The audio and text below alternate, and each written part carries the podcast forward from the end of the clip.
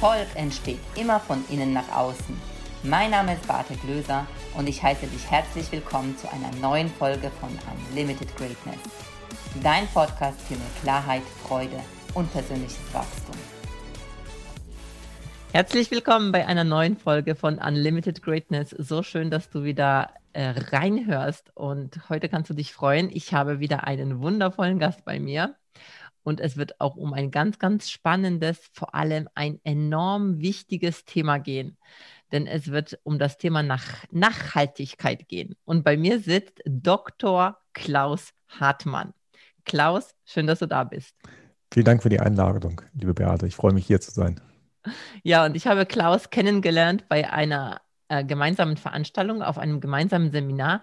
Wir haben uns ja nicht nur einmal auf einem Seminar gesehen. Ne? Also wir haben uns mehrfach, mehrfach, getroffen. Ja, ja, genau. In den letzten Jahren haben wir uns immer wieder begegnet und ähm, haben uns angefangen zu mögen und, und schätzen gelernt äh, in dem, was ähm, jeder Einzelne dann so macht. Und ich habe ihn schon ein paar Mal auf der Bühne erlebt, weil der Klaus ein Redner ist, ein Keynote-Speaker und begeistert sein Publikum mit einem wundervollen Thema, eben der Nachhaltigkeit.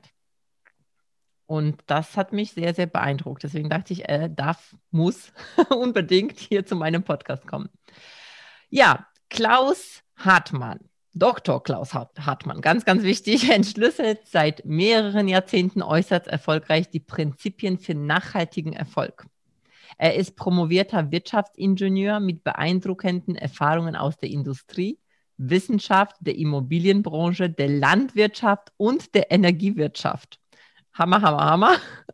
Und der war beim Daimler AG, also fünf Jahre hast du dich dort engagiert, ähm, im Qualitätsmanagement mhm. wenn ich das richtig äh, sehe. Ja, genau. Und dann warst du bei den Stadtwerken Flensburg, da hast du Multimillionenprojekte verantwortet, ähm, sowie den Bau des ersten Ele Elektrodenheizkessels Deutschland. Jetzt muss ich gucken, dass ich das richtig sage.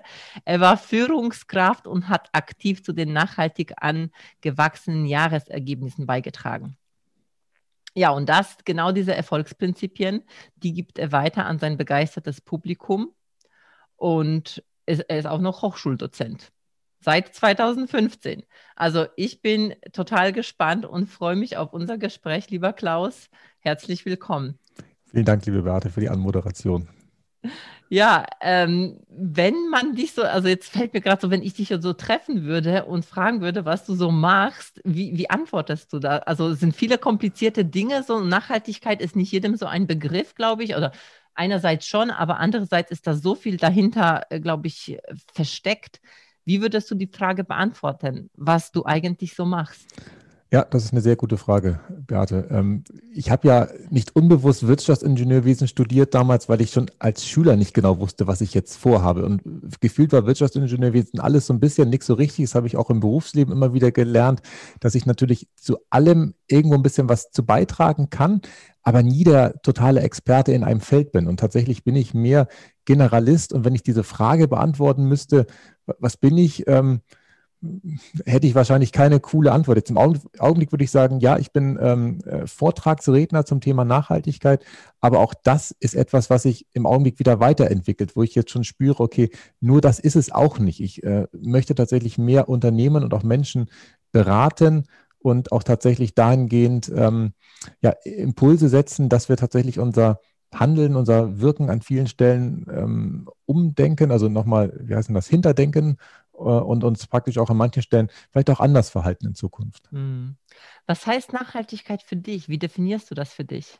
Mhm. Also Weil du hast ja so schön in deinem, in deinem nachhaltig Reich. Also das ist ja so der Begriff, den, den Menschen mit dir verknüpfen. Was heißt das für dich? Ja, ja nachhaltig reich ist der Name von meinem Podcast. Das, das war mal also so ein Gedanke, das war, da war ich noch angestellt bei den Stadtwerken, das ist schon bestimmt zwei Jahre her, wo ich dann diese Idee hatte, die Kombination aus Nachhaltigkeit und erfolgreich. Und da habe ich dieses Kunstwort nachhaltig reich draus gemacht. Da war ich total Feuer und Flamme davor, wollte es dann auch schützen beim Deutschen Patent- und Markenamt, habe dann auch die, ich weiß gar nicht, was das waren, 290 Euro oder was ausgegeben, um dann zu erfahren, dass es leider nicht schützenswert ist, weil das ein äh, zu allgemeines Wort ist. Was für mich aber auch in Ordnung ist, ähm, das ist für mich auch wieder nachhaltig. Wenn ich es nicht schützen kann, kann es ja auch kein anderer schützen. Ich habe auch kein Risiko, dass in drei Jahren jemand sagt, nee, komm, dein Podcastnamen, den habe ich mir jetzt gekauft und äh, du musst jetzt irgendwie mm. pro Monat irgendwas zahlen oder sowas oder ich muss ihn umbenennen oder so. Deswegen war ich da auch mit der Antwort sehr zufrieden. Aber deine eigentliche Frage war, Beate, was Nachhaltigkeit für mich bedeutet. Und ich habe da tatsächlich ähm, in meinem zweiten Studium, äh, ich habe nochmal nachhaltige Energiewirtschaft und Energietechnik studiert, ähm, so einen Moment gehabt in der Uni Tübingen, das weiß ich noch, dass ich habe ja selber nie an der Uni so richtig studiert, sondern ich war ja in einer Berufsakademie an Fachhochschulen, also eher so ein bisschen wissenschaftsfern. Und meine Frau äh, hat in Tübingen an der Uni studiert. Und da habe ich mich gerne in diesen alten Bibliotheken rumgetrieben, habe dann meine Arbeiten geschrieben. Und da habe ich dann irgendwann, wenn ich schon dran denke, kriege ich schon wieder die Gänsehaut, ähm, eine uralte Studie gelesen, die vielleicht auch der eine oder andere kennt. Ähm, das war der Brundtland-Bericht. Das ist im Prinzip ähm, so ein Bericht, unsere gemeinsame Zukunft heißt der auf Deutsch, Our Common Future in, in, Englisch.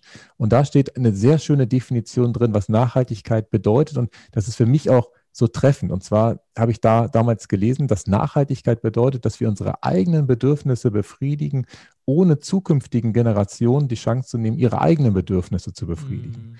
Und das ist zwar alles ein bisschen kompliziert, aber das trifft für mich eigentlich sehr im Kern, dass wir natürlich machen und tun lassen können, was wir wollen auf dieser Welt, aber aufpassen, dass unsere Kinder, unsere Kindeskinder und unsere äh, Urenkel vielleicht irgendwann auch noch die Chance haben, alles zu treiben, was, was wir auch getrieben haben und wir ihnen praktisch dann nicht irgendwelche Steine in den Weg legen. Aber ist das nicht ein bisschen schwer zu definieren, was das genau ist? Ja, äh, das ist tatsächlich relativ ähm, vage. Das ist aber auch bei der Nachhaltigkeit allgemein so. Die kommt ja ursprünglich mal aus der Forstwirtschaft. Da ist es ein bisschen einfacher gefasst. Da wird halt gesagt, okay, ähm, immer nur so viel aus dem Wald ernten, wie nachwächst. Ansonsten ist halt der Wald in äh, mehreren mhm. Jahrzehnten weg. Das kann man vielleicht einfacher verstehen. Das ist platter und dieses Prinzip, das nehme ich auch sehr gerne her, wenn ich zum Beispiel das äh, Prinzip der Nachhaltigkeit in deine Finanzen übertrage. Da ist ja genau das Gleiche. Wenn, wenn am Ende des Geldes immer noch verdammt viel Monat übrig ist, dann war das nicht so nachhaltig. Und wenn mhm. man es hinbekommt, dass man im Laufe der Zeit diesen Wald, also diesen Geldwald in dem Fall, immer größer werden lässt, dann hat man das Prinzip verstanden und wird wahrscheinlich in diesem Leben auch nie wieder das Problem haben, dass man kein Geld hat. Mhm. Wie ist für dich, also wenn du jetzt, also normales Leben, wenn ich jetzt den Klaus im normalen Leben so betrachte, wo sind so deine Akzente, wo du setzt äh, auf das Thema Nachhaltigkeit? Ja, also da ist es, glaube ich, eher im Bereich der ähm, privaten Beziehungen. Also auch da integriere ich das. Also wir haben ja äh, drei Kinder ähm, und ich habe beim unserem Sohn bei Bjarne den ganz großen Fehler gemacht, dass ich noch dachte, er muss erzogen werden, weil ich ja auch erzogen worden bin und da auf Spur gebracht worden bin.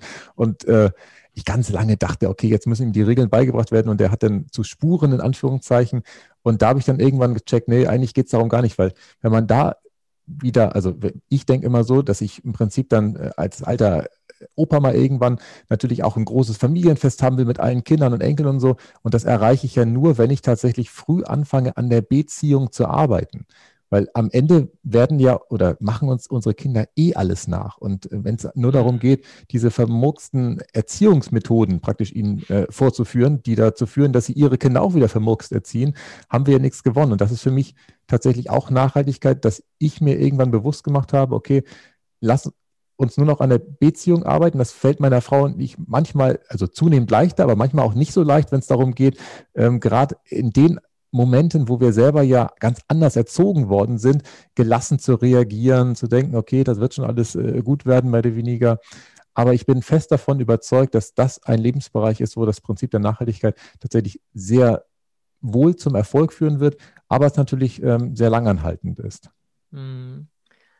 Ja, vor allem ja, letztendlich ist das Thema, dass die Kinder eh das machen, so wie du sagst, was wir machen und sogar weniger das tun, was wir ihnen sagen. Ja. Das kann, ich glaube, das kann je, jede Mutter, äh, jeder Vater kennt das. Du kannst dir den Mund fusselig reden, aber die Kinder machen nicht unbedingt das, was du eben sagst, sondern sie tun das, was sie sehen, das, was sie erleben und das ahmen sie halt viel besser nach. Das heißt, wenn du selber rumschreist, brauchst mhm. du nicht erwarten, dass das Kind immer so ganz gechillt und relaxed mit dir spricht. Ja, das schreit dann halt auch mal. Ja. Das stimmt. Da ja. fällt mir gerade so ein Beispiel ein aus, aus meiner Kindheit. Also natürlich war da auch ein großer Wert, dass man ehrlich sein soll und so, aber mein Vater war zum Beispiel immer so, ich weiß nicht warum, wenn dann irgendeiner kam und dem man nicht sprechen wollte, dann mussten wir immer rausgehen und sagen, dass er nicht da ist oder dass er gerade am Duschen ist oder obwohl er gar nicht geduscht hat in dem Augenblick, wo ich auch im Nachhinein erst verstanden habe, okay, das ist ja auch unstimmig. Also dann, ja. dann sage ich doch entweder, nee, ich möchte mit ihm nicht reden oder das würde ich ihm wahrscheinlich auch direkt sagen oder ich spreche halt kurz mit ihm und sage, ich habe jetzt noch was Wichtiges vor oder so. Aber in dem Augenblick, wo man dann die Kinder praktisch anstiftet, in, Führung, in Anführungszeichen zu lügen. Das ist jetzt sehr hart ausgedrückt, also eine, eine Notlüge. Nein, das, ist, das, äh, ist, das ist, so. Das ist ja, ja, definitiv eine Lüge. Genau. Ja. Nur wir definieren irgendwann mal, was ist eine große Lüge, was ist eine kleine Lüge, aber auch das ist eine Bewertung. Aber letztendlich den Kindern sagen, du musst ehrlich sein, aber für mich darfst du lügen, ist genau ja. das, was halt so im Widerspruch dazu steht. Da stimme ich dir voll zu. Und das ist auch das, was die Kinder dann auch letztendlich verwehrt. Genau. Und die Kinder machen was? Nicht das, was man ihnen sagt. Das heißt, du sagst ja, sei schön ehrlich. Nee, nee. Mhm. Sag, ah, wenn ich den Papa anlüge, also wenn ich etwas nicht will, dass er weiß, dann schicke ich am besten jemand anderen, der, der die Nicht-Wahrheit sagt. Ne? Also das ist ja auch ein ja. Konzept, was du dann daraus nehmen kannst. Genau. Ja. Wobei, Aber es ist.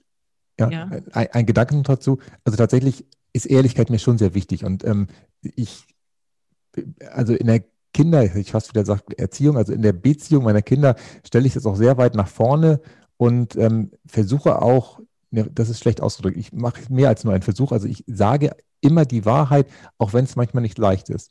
Mhm. Und jetzt wird es aber spannend, äh, vor dem Hintergrund, wie ich praktisch Ehrlichkeit sehe, kann es aber dennoch ab und zu passieren, dass manchmal eine Notlüge da reinkommt, aber diese Notlüge, die kann in meinen Augen nur dann gemacht werden, wenn sie einem höheren Zweck dient, wenn sie im Prinzip äh, mhm. zum Beispiel was kann ich jetzt sagen, was äh, als Beispiel dient, ähm, falls ich eventuell den Osterhasen bei seiner Tätigkeit beobachtet haben sollte, wie er etwas vorbereitet hat jetzt in letzter Zeit, dann sehe ich es schon als meine Aufgabe als Vater an, diese Notlüge, ähm, ähm, ich sag mal, zu äußern, dass ich im Prinzip nicht verrate, wo er längst gelaufen ist, um praktisch äh, ihn nachher, äh, ich sag mal, bloßzustellen und ihn, dass die Kinder ihn entdecken, sondern dann sage ich schon, ich weiß nicht, wo er hingelaufen ist in dem Fall. Und das finde ich dann schon okay, wenn es einem höheren Zwecke dient. Das war jetzt ein ganz einfaches Beispiel. Das gibt es sicherlich, äh, ich sag mal, moralisch, ethisch viel schwierigere Fragestellungen, wo es tatsächlich auch darum geht, wo Lügen tatsächlich auch in meinem Weltverständnis okay sind, aber es ist ganz, ganz selten der Fall und nicht, wenn ich mit jemandem nicht reden möchte. Das ist dann kein ja, großer ja. Grund. ja, aber da könnten wir ganz, ganz philosophisch werden, weil wer bewertet das am Ende, was dem höheren Zweck dient und was nicht? Ne? Also ja. ich glaube, dass, dass, nur dieses Thema könnte jetzt im ganzen Podcast springen. Deswegen gehen wir da jetzt nicht tiefer rein, weil ich, ähm, weil diese Bewertungen einfach so schwierig sind und wer das macht. Ne? Und zwei Leute, zwei Meinungen, nee, zwei Leute, fünf Meinungen. und ähm, ja. Aber erzähl mal, mal so ein bisschen von deinem, ähm, von deinem Werdegang, also wie du jetzt zum, ähm, also ich habe ein bisschen erzählt, was du gemacht hast, was du studiert hast, wo du alles schon unterwegs warst. Aber wie bist du also zu dem gekommen, wer du heute jetzt bist, also auch jetzt mit dem, ähm, man kann dich buchen für Vorträge, Keynotes, ebenso haben wir uns auch kennengelernt in diesem Bereich. Mhm. Wie ist es dazu gekommen? Ja. War, war, der Wunsch schon immer da? Weil ich glaube, das interessiert auch viele meiner Zuhörer, weil viele sind so jetzt in dem Coaching-Bereich, im, im Speaker-Bereich tätig. Und wie wird man das so? Ja, das ist eine sehr gute Frage, Beate, und das führt, glaube ich, zu einer längeren Antwort, wo du gerne zwischenhauen kannst, wenn ich äh, zu weit vom Thema abkomme. Also du hast es ja schon verraten, ich bin auf dem Bauernhof groß geworden. Das ist tatsächlich etwas äh, in Norddeutschland ähm, und den Bauernhof gibt es auch immer noch. Ich bin immer noch Pächter des elterlichen Betriebs, deswegen bin ich immer noch in der Landwirtschaft aktiv, aber nicht mehr so aktiv wie als Jugendlicher, wo ich dann gefühlt stundenlang irgendwo was gewalzt habe oder was äh, geerntet habe oder sowas. Ähm, habe mich bewusst dafür entschieden, das zu verlassen. Ähm, bin mit meiner damaligen Freundin, jetzigen Frau, also da bin ich auch sehr nachhaltig unterwegs, was das angeht, ähm, nach Baden-Württemberg zum Studieren gegangen und einfach deswegen ähm, habe ich mich für die Berufsakademie entschieden, weil ähm, ich sag mal, wir waren drei Kinder und im landwirtschaftlichen Betrieb gab es nicht so viel Geld, dass jeder ein Studium hätte finanziert bekommen können, sondern ich musste oder durfte es mir selbst finanzieren und deswegen habe ich beim Daimler eine Ausbildung gemacht und parallel Wirtschaftsingenieurwesen, Wirtschafts, es ist ein schwieriges Wort, Wirtschaftsingenieurwesen studiert. Ähm, und ähm, fand das damals gut und richtig, habe dann aber tatsächlich ähm, ich war dann Qualitätsingenieur im Rohbau, relativ schnell gemerkt, wenn ich dann morgens ins Werk gegangen bin, so um 7 Uhr haben wir unsere Frührunde gehabt, da fahren dann im Minutentakt, muss man sich vorstellen, die Autos vom Band, höchste Ingenieurskunst, S500, E-Klasse mit ganz großen Motoren. Ich habe aber gespürt, dass das halt nicht meine Zukunft ist. Das, das, und auch nicht die Zukunft der Automobilbranche in meinen Augen äh, mit irgendwelchen Verbrennungsmotoren durch die Gegend fährt. Das hatte ich aber schon 2006 das Gefühl, muss ich zugeben. Äh, das ist mhm. schon lange her und die fahren immer noch durch die Gegend. Also so ganz schnell ändert sich das anscheinend nicht. Ich habe mich aber dann tatsächlich bewusst dafür entschieden, nachhaltige Energietechnik und Energiewirtschaft zu studieren, habe da ganz viele Momente gehabt, wo ich dann wirklich auch mal in dieses ähm, Wissenschaftswesen reingeschnuppert habe, habe für mich dann wieder rumgespürt, das merkt man aber erst im Nachhinein, wenn es dann passt oder nicht passt, dass dieser Elfenbeinturm nichts für mich ist. Also die machen ganz tolle Arbeit, die Wissenschaftler, keine Frage. Die sind aber gefühlt 364 Tage in ihrem Büro und äh, machen da für sich ihre Studie oder sowas und dann haben im Idealfall einen Tag im Jahr dann die Chance, das mal zu präsentieren. Und ich fand dieses Präsentieren immer so schön, dass man halt darüber spricht und anderen erklärt, was man gemacht hat und habe das tatsächlich auch dann bei den Stadtwerken ähm, später bekommen, diese Chance, weil ich diesen du hast das eben gesagt, diesen ersten Elektrodenheizkessel Deutschlands gebaut habe. Das ist eigentlich ein Wasserkocher. So wie du, Beate, zu Hause einen Wasserkocher hast, um Teewasser zu machen, ist das auch ein Wasserkocher. Aber es hört sich viel schöner an und komplizierter und so schlau. Ja, ja, genau, es hört sich so schön an. Man kann ihn auch kurz Elektrokessel nennen und meine Kollegen damals, die haben ihm auch ganz viele Namen gegeben. Der hieß Wurstkessel, der hieß äh, Raketenkessel, der hatte zig Spitzennamen am Ende, weil tatsächlich jeder vor dem Kessel Angst hatte. Und das ist tatsächlich auch wieder was, was ähm, was ich wahrgenommen habe, dass die Leute sich oder die Menschen sich ungern wandeln. Also damals war er der erste Kessel und da floss wirklich der Strom durch das Wasser.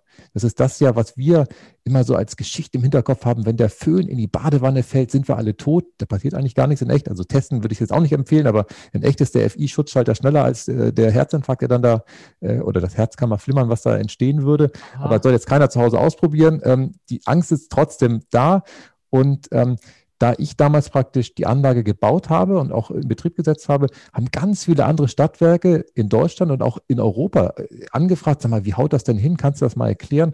Und da habe ich Vorträge damals gehalten. Und zwar unendlich viele Vorträge, immer wieder das Gleiche, immer wieder etwas anders, weil natürlich gemerkt habe, okay, das interessiert Sie nicht, das wollen Sie mehr wissen. Und habe da. Aber das heißt eher so zu diesen technischen Dingen, oder? Ja, das ist immer das Spannende dabei. Äh, formal, die Technik ist total primitiv und einfach. Die hatte ich immer innerhalb von einer Viertelstunde erklärt. Das, was die immer wissen wollten, ging eigentlich eher in die Richtung, wie habe ich die Menschen überzeugt? Wie habe ich es hinbekommen, dass die die Technik auch wirklich eingesetzt haben? Wie ist die Wirtschaftlichkeit? Wie ähm, ist das mit der Regulatorik? Was sagt die Politik dazu? Mit wem habe ich da gesprochen, dass wir eine Sondergenehmigung bekommen? Das waren tatsächlich ganz, ganz facettenreiche Vorträge, wo ein Techniker überfordert wäre, äh, ohne dass ich jetzt sagen will, dass es nicht könnte oder so, aber man muss halt Bock drauf haben, sich diese ganzen Randbereiche anzugucken und da im Prinzip so ein, so ein ganzes ähm, äh, Buffet praktisch hinzubringen, das auch wirklich in, in der Vollständigkeit ist, verstanden werden kann. Und ich habe für mich tatsächlich das gar nicht mitbekommen, dass das gut hinhaut, habe dann halt immer wieder das Feedback bekommen, auch jetzt habe ich es verstanden, jetzt war es klar, ähm, weil ich tatsächlich es immer relativ einfach ausdrücken konnte. Das hängt wahrscheinlich damit zusammen, dass ich als Wirtschaftsingenieur ja nichts im Detail verstehe, sondern immer nur so grob das äh, drauf habe. Das ist aber genau bekömmlich für die anderen Menschen gewesen.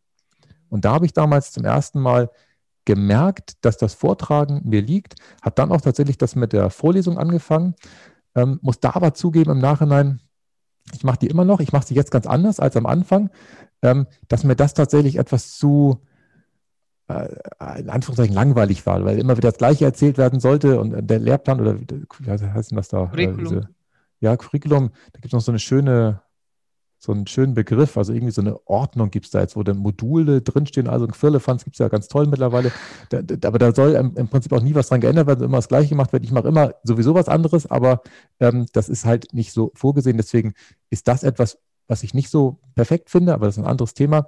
Und habe dann aber irgendwann als ich Führungskraft wurde bei den Stadtwerken gemerkt, als ich das eine Zeit lang gemacht habe, dass der Bettkantentest morgen nicht, morgens nicht positiv ausfiel. Den kennst du wahrscheinlich, oder? Und deine Zuhörer auch? Dass aber, aber sag doch mal den, äh, ich kenne den, aber das ist sicherlich ganz, ganz spannend, weil das ist etwas, was ganz wichtig, also ich finde es toll. Erzähl ja. mal. Also das kann jeder für sich alleine zu Hause machen, wenn er morgens aufsteht, wenn entweder der Wecker klingelt oder wenn er wach wird, weil er keinen Wecker hat, sondern dann aufsteht, wenn es soweit ist. Einfach mal kurz auf der Bettkante sitzen bleiben und kurz in dich reinspüren, wie viel Bock du auf den heutigen Tag hast. Und im Idealfall kannst du da gar nicht sitzen bleiben, weil du so dermaßen angespitzt bist, dass du unter die Dusche kommst, dich schnell rasierst und ruckzuck am Schreibtisch oder wo auch immer du hin willst, äh, endest. Und bei mir war es tatsächlich zur damaligen Zeit häufig so, dass ich dachte, oh, wie wäre es, wenn ich heute einfach mal liegen bleibe. Und das mhm. ging nicht. Ich hatte eine Fahrgemeinschaft, ich war auch pflichtbewusst, das ist etwas, was ich auf dem landwirtschaftlichen Betrieb natürlich gelernt habe. Aber ich habe halt gemerkt, nee, das ist eigentlich nichts, wo ich jetzt hin will und das könnten auch andere Menschen besser als ich, dachte ich halt damals. Und wenn, man dieses Gefühl hat, und das war nicht nur an einem Morgen, sondern das war leider an vielen Morgen der Fall, dann darf man Dinge anders machen. Und ich habe damals ganz lange überlegt, wie wir das anders machen können. Und da, da kamen viele Sachen zusammen. Wir hatten ja schon zwei Kinder. Die Finanzen waren bei uns tatsächlich damals so, dass wir immer komplett null auf null rauskamen. Das heißt, alles, was reinkam, hatten wir auch wieder ausgegeben. Und ähm, ich hatte gar nicht die Chance, irgendwas anders äh, neu zu machen, weil rein finanziell musste ich weiterarbeiten. Und damals, das war 2017, glaube ich, haben wir dann erstmal unsere Finanzen auf Vordermann gebracht, dass wir halt geguckt haben, wie wir die Ausgaben natürlich reduzieren, damit man auch mit etwas weniger Einnahmen auskommt.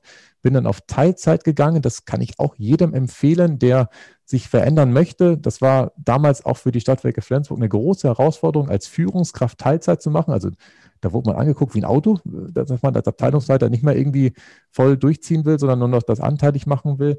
Das hat mir aber damals den Raum gegeben, ähm, auch mal woanders hingucken zu können. Und das hilft, glaube ich. Also wenn man wirklich sich verändern möchte, gibt es natürlich tausend Tipps, aber ich finde tatsächlich dieses Thema Freiräume schaffen, ähm, erstmal, ich sag mal, zeitlicher Natur, aber auch dann mentaler Natur, ist da ganz wichtig, damit man überhaupt den Blick mal frei kriegt, auch was anderes zu erkennen, weil zum Beispiel, dass man Vortragsredner werden kann, das, das, das war für mich unklar.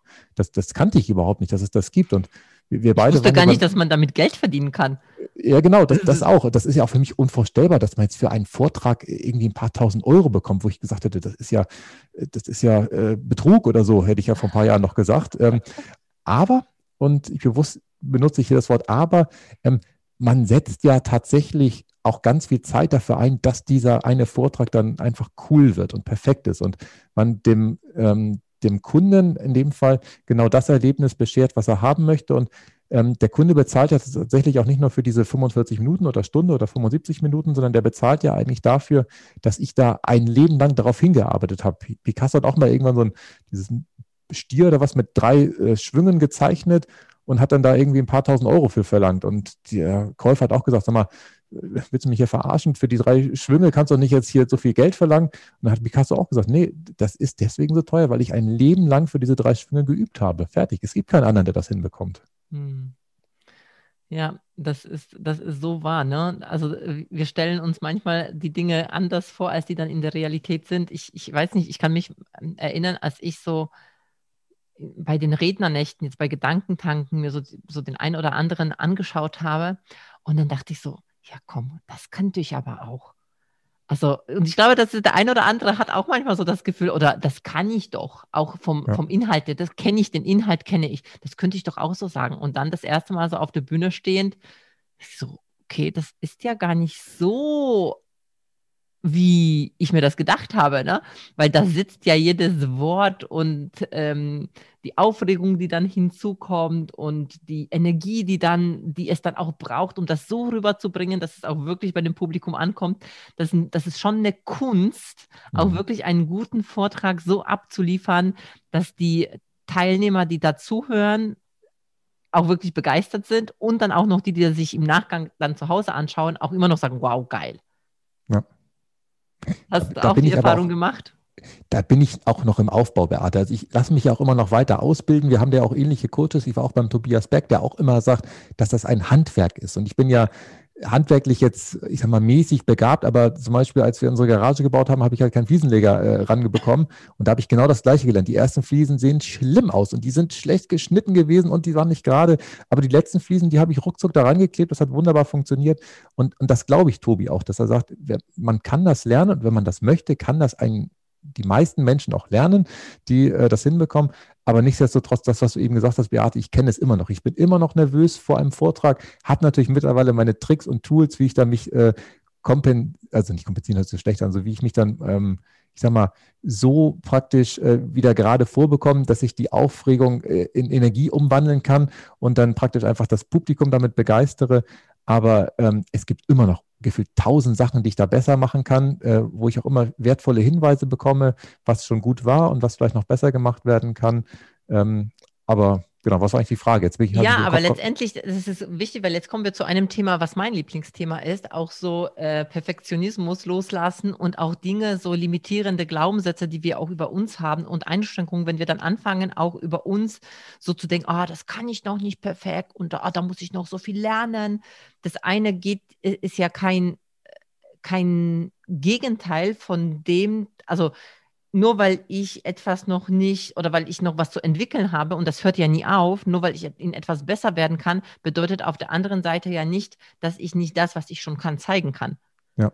Ganz im Gegenteil. Richtig. Ich glaube sogar, dass wir nur unsere Fähigkeiten und Kompetenzen dann ausbilden, wenn wir mit dem, was schon in uns ist, wenn wir damit rausgehen, wenn wir das ja. der Welt zeigen, wenn wir das denen zur Verfügung stellen, weil wir dadurch viel, viel besser lernen, als wenn wir das im Kopf lernen. Weil in der ja. Schule Wissen zu konsumieren, wie ein Vortrag geht, ey, hallo, ich habe viele Bücher gelesen, wie ein guter Vortrag geht. Aber weißt du was? Keins dieser Bücher hat mich weitergebracht. Ja, bin ich bei dir, Beate. Das, das ist ja tatsächlich etwas, ähm, was ich auch jetzt mehr und mehr bei meinen Vorlesungen bei den Studenten versuche, dass sie selber was machen. Ich weiß noch ja. in der Schule, also ich war tatsächlich ein guter Schüler, am Ende sogar ein sehr guter Schüler, weil ich halt das System irgendwann verstanden habe. Ich habe aber auch irgendwann gecheckt, richtig gut wird es erst dann, als ich angefangen habe, Nachhilfe zu geben. Wenn ich praktisch selber nochmal diesen Krams, was ich da gelernt habe, ob ja. Mathe oder Latein oder sonst was war, nochmal selber so durchdringen musste, dass ich es anderen Menschen erklären kann, dass die auch nur ansatzweise eine Chance haben, ihre Note zu verbessern. Das war das Ziel. Daran wurde man ja gemessen als Nachhilfelehrer. Da war ja egal, was du Tolles erzählt hast, die Note musste besser werden. Ja. Und ähm, in dem Augenblick habe ich damals schon verstanden, okay, man darf das anders durchdringen, als wie, wie du es eben gesagt hast, in der Schule in dieser Konsumentenhaltung da zu sitzen und das einfach nur, nur wahrzunehmen. Und ähm, ich bin völlig bei dir. Also der, der, Mensch lernt tatsächlich am besten, das ist ja auch nachgewiesen, das hat der Vera F. Birkenbiel schon tausendmal ja, ja, in ihren Seminaren erzählt, dass nur durchs Tun wirklich diese Synapsen da oben angelegt werden, das Gehirn weiterentwickelt wird und vom reinen äh, Angucken oder so, da passiert dann nicht viel im Gehirn. Mhm.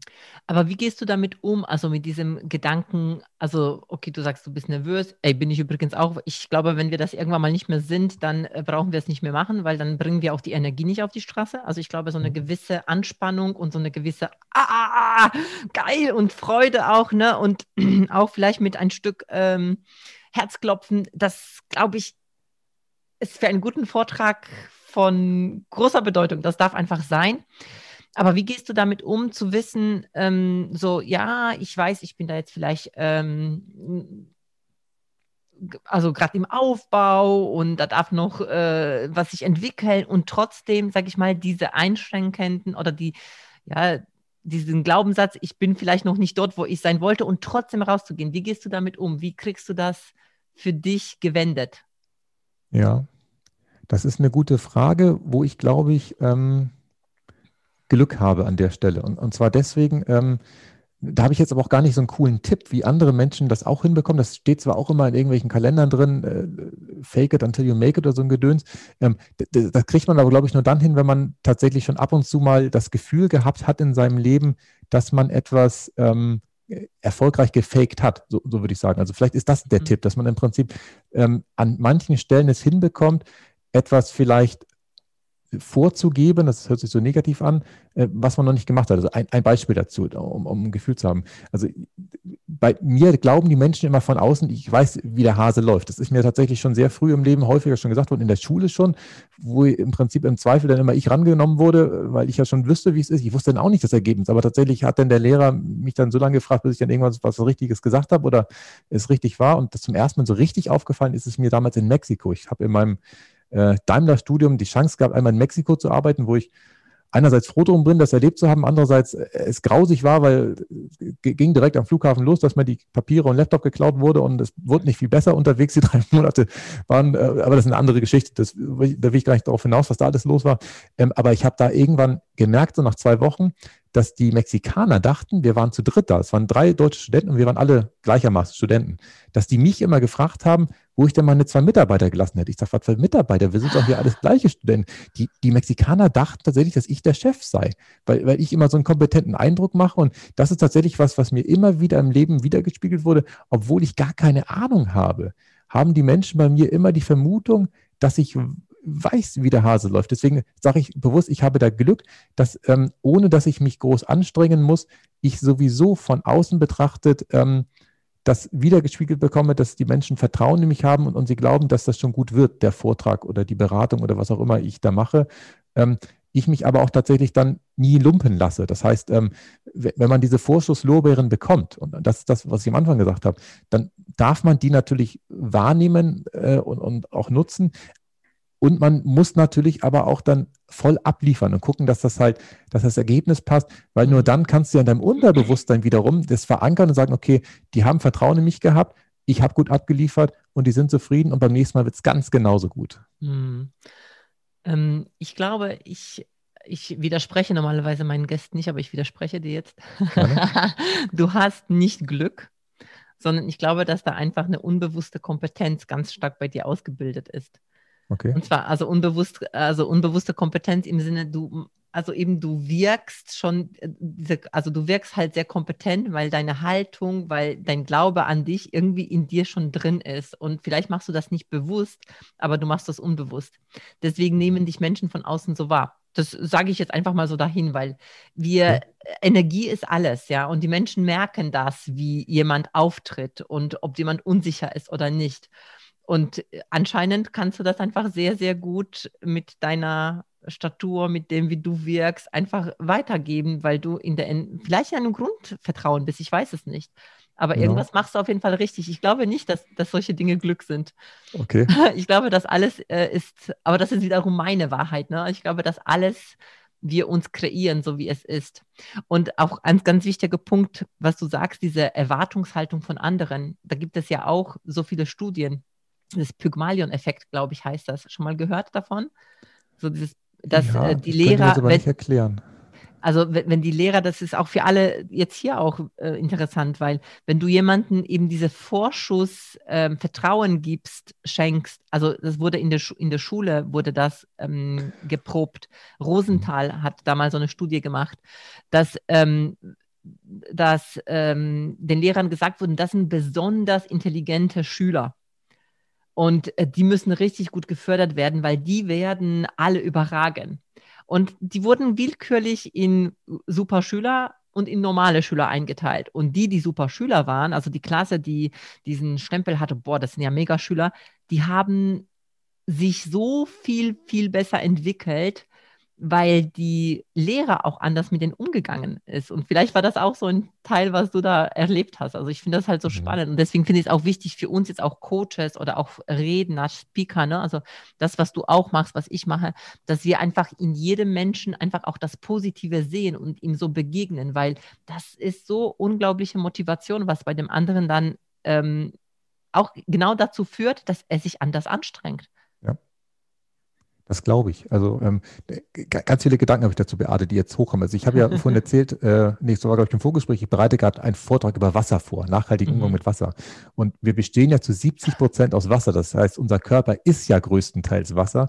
Und Wasser hat genau das Gleiche, was du eben beschrieben hast. Wenn man Wasser gut zuredet, verändert ja. Wasser seine Kristallstruktur und, und, wir sind ja nun mal zu 70 Prozent Wasser. Das heißt, das könnte auch womöglich damit zusammenhängen, dass wir einfach gar nicht anders können, als wenn jemand uns bestärkt und, und, und ich sag mal, sich gut fühlen oder uns gut fühlen lässt, dass wir dann mit einer ganz anderen Art und Weise weiterleben und äh, uns natürlich auch ganz anders, ich sag mal, zeigen, als wenn praktisch das Gegenteil passiert. Das passiert nämlich auch. Also wenn man Wasser schlecht zuredet, dann schimmelt das schneller und macht Sachen, wo man gar nicht mit rechnen würde. Ja. Und ähm, das ist richtig.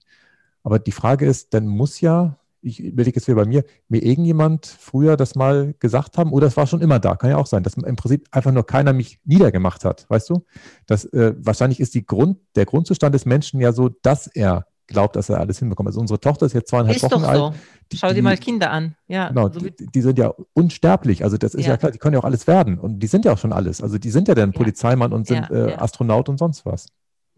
Ja, total spannend, was du sagst, weil äh, eben viele Menschen haben die Erfahrung gemacht, dass sie eben niedergemacht wurden, dass sie klein gemacht wurden. So dieses, du bist nicht gut genug, du kannst das nicht und und also wir hören ja so viele negative Dinge, viel, viel mehr als positive. Und vielleicht hast mhm. du einfach weniger von dem gehört wie andere Menschen. Und das hat dir natürlich auch, ich weiß es nicht, ich kenne dich jetzt nicht von der Kindheit auf, aber vielleicht hat das auch dazu beigetragen. Ich kann mir die schlechten Sachen nicht merken. Das ist es, glaube ich, Beate. Wow. Ganz im Ernst das ist was, was ich mit meiner Frau häufiger bespreche. Wir haben ja viel gemeinsam erlebt in unserem mhm. Leben. Wir sind ja seit 20, 22 Jahren was zusammen. Mhm. Ähm, Und ich kann mir unheimlich schlecht negative Dinge merken. Das ist etwas, das, das fällt bei mir voll durchs Raster. Also das, dann erzählt immer, wie krank ich da war. Ich kann mich gar nicht erinnern, dass ich die Krankheit hatte. Das ist alles weg, dass ich da irgendwie tagelang mich gequält habe und ich nicht aufstehen konnte oder sowas. Das, das muss mir von extern wieder zugetragen werden, dass ich mich da ansatzweise dran erinnere. Und tatsächlich kann es damit zusammenhängen. Aber die Frage ist ja, wie kriegt man das hin, dass man das Gehirn darauf polt, dass man nur noch die Sachen sich merkt, die positiv sind und das andere im Prinzip mit dem Zwei-Ohren-Prinzip rein und wieder raus durchrauschen lässt? Aber da haben wir eine Gemeinsamkeit, Klaus, weil mir geht es genauso. Okay, also, mir, also es ist tatsächlich bei mir auch so, dass ich mir die negativen Dinge, dass ich die äh, wahrnehme und dann gucke ich, wie geht es weiter und dann weiß ich die nicht mehr. Also es gibt die, die, Dinge, die mal negativ oder ich meine letztendlich negativ positiv, es ist auch nur eine Bewertung. Ja. Aber ich konzentriere mich mehr auf die Dinge, die mir richtig Freude bereiten und richtig Spaß machen. Da äh, halte ich mich viel, viel länger drauf äh, damit auf, als mit mhm. Dingen, die mir nicht gelungen sind. Weil die Dinge, die mir nicht gelungen sind, da gucke ich doch mal, wie es mir gelingt. Also, ja. und das ist halt der Punkt, wo, wohin hast du den Fokus? Mhm. Weil du sagst, wie mache ich das? Du, du kannst das trainieren. Du kannst einfach auf die Dinge mehr Fokus lenken, die dir im Alltag gelungen sind. Ja. Und dann kannst du einfach, dann wirst du halt mehr deine Aufmerksamkeit schulen und dann passieren halt unglaublich tolle Dinge im Leben. Weil Aufmerksamkeit folgt dem Fokus. Ne? Energie folgt der Aufmerksamkeit, genauso. Energie folgt der Aufmerksamkeit. Ja, und das kann man tatsächlich üben. Jetzt, wo du sagst, fällt mir ein, also ich mache abends immer mein Journal, so nenne ich das, wo ich immer meinen ja. mein Held aufschreibe. Held steht für äh, H, Hilfe, wem habe ich geholfen heute? Ah. Das mache ich auch mit den Kindern, dass, dass sie im Prinzip abends sich ja. einmal überlegen, wem sie haben helfen dürfen, wo sie immer dann ganz akribisch schon tagsüber dabei sind, gucken, was sie dann gemacht haben und wem sie nochmal helfen können. Dann Erfolg, das ist genau das, was du eben gesagt hast, Beate, dass ich eine Sache aufschreibe abends, die ich erfolgreich gemacht habe. Dann eine Sache, die ich gelernt habe, das ist das L vom Held, dass ich jeden Tag versuche, irgendwas Neues äh, mitzubekommen.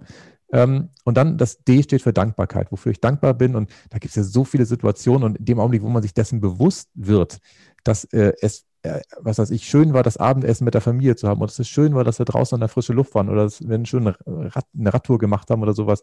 In dem Augenblick passiert ja auch wieder was mit einem und ich bin mir sicher, das sind ja alles vier positive Sachen gewesen. Ich habe jetzt nicht aufgeschrieben, worüber ich mich geärgert habe, was nicht gut gelaufen ist oder sonst was.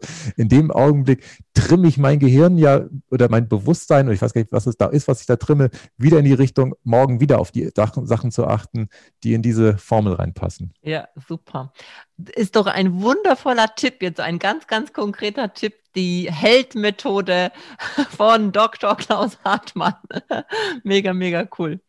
Ähm, ich würde gerne jetzt noch von dir wissen, wenn, also dich kann man ja buchen, also ähm, für Vorträge.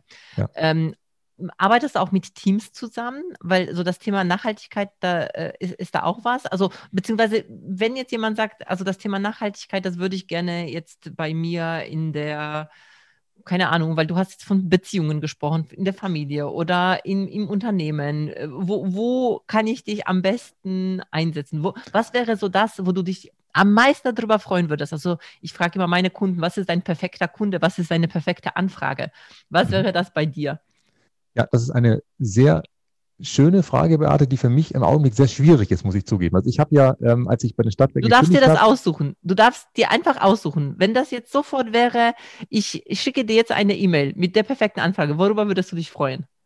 Dann für eine Vortragsanfrage, weil ich das im Augenblick am besten vorbereitet habe, dass ich einfach einen Vortrag halt über ähm, entweder, wenn es, äh, ich sag mal, mehr B2C ist, also ich sag mal, menschenlastig, äh, dann würde ich über Geheimnisse für nachhaltigen Erfolg äh, in zwölf Lebensbereichen sprechen, den es übrigens auch als Online-Kurs gibt, fällt mir gerade ein. Den habe ich ja äh, vor Weihnachten mal abgedreht und ah, ähm, den, den gibt es zum Kauf.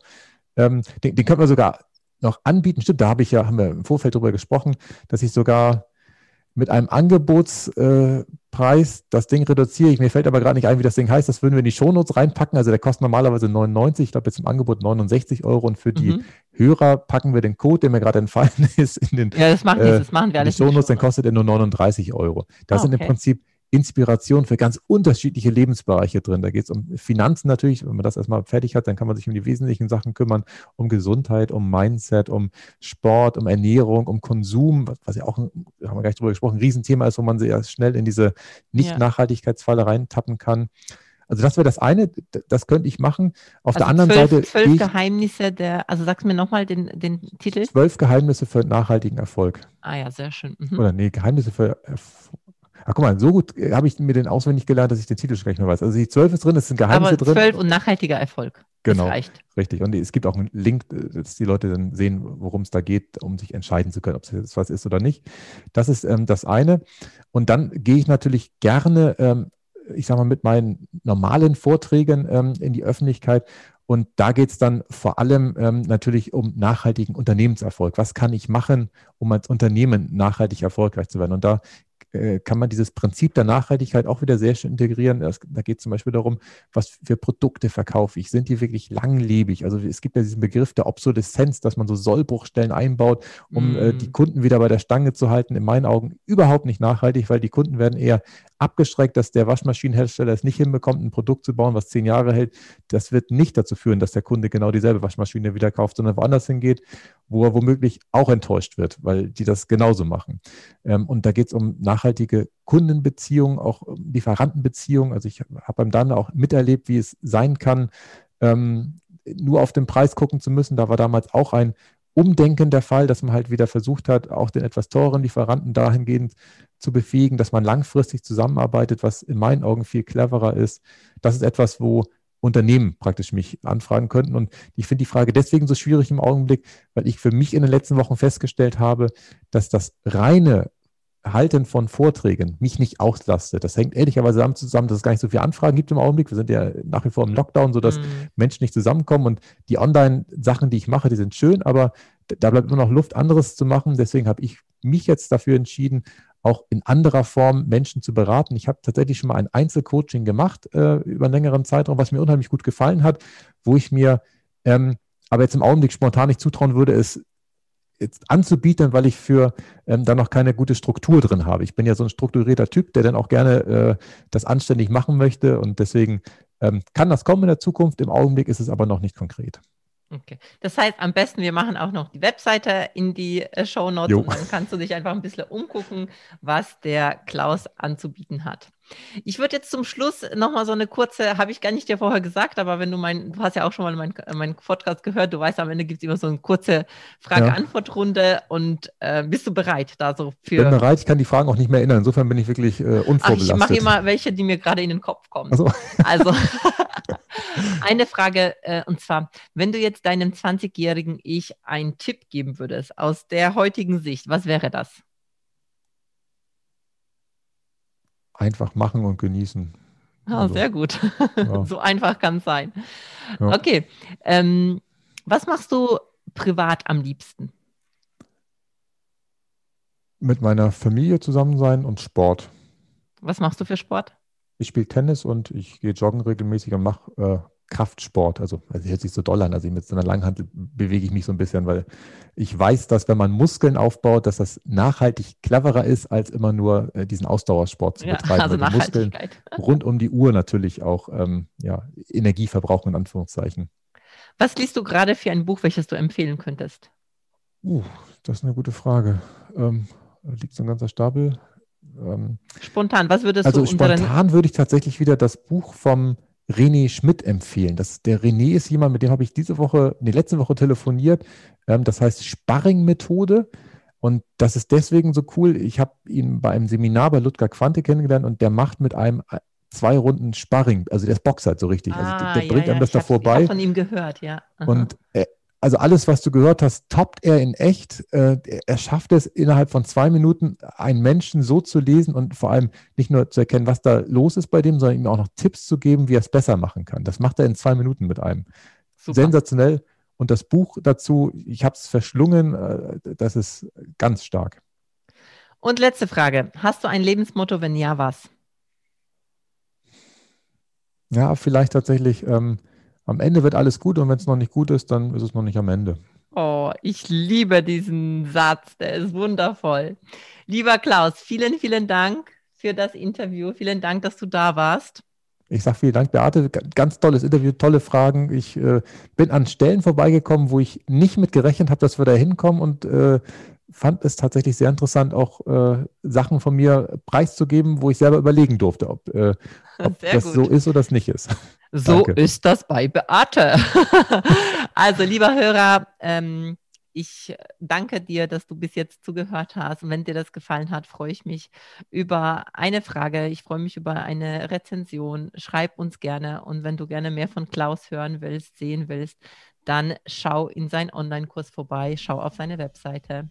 Und vielen, vielen Dank. Bis zum nächsten Mal. Vielen Dank fürs Zuhören. Und wenn dir die Folge gefallen hat, dann lass bitte direkt eine 5-Sterne-Bewertung für den Podcast hier. Und vielleicht kennst du Menschen, hast Freunde, Kollegen oder Familienangehörige, von denen du weißt, das würde ihnen weiterhelfen. Wer muss es noch hören? Empfehle es gerne weiter und lass uns gemeinsam mehr Menschen erreichen und somit das Leben für alle ein Stück leichter und glücklicher machen. Hast du Fragen zum Thema der heutigen Folge? Dann schreib mir gerne eine Nachricht auf Social Media. Ich freue mich, wenn wir uns wiederhören. Bis zum nächsten Mal, deine Beate.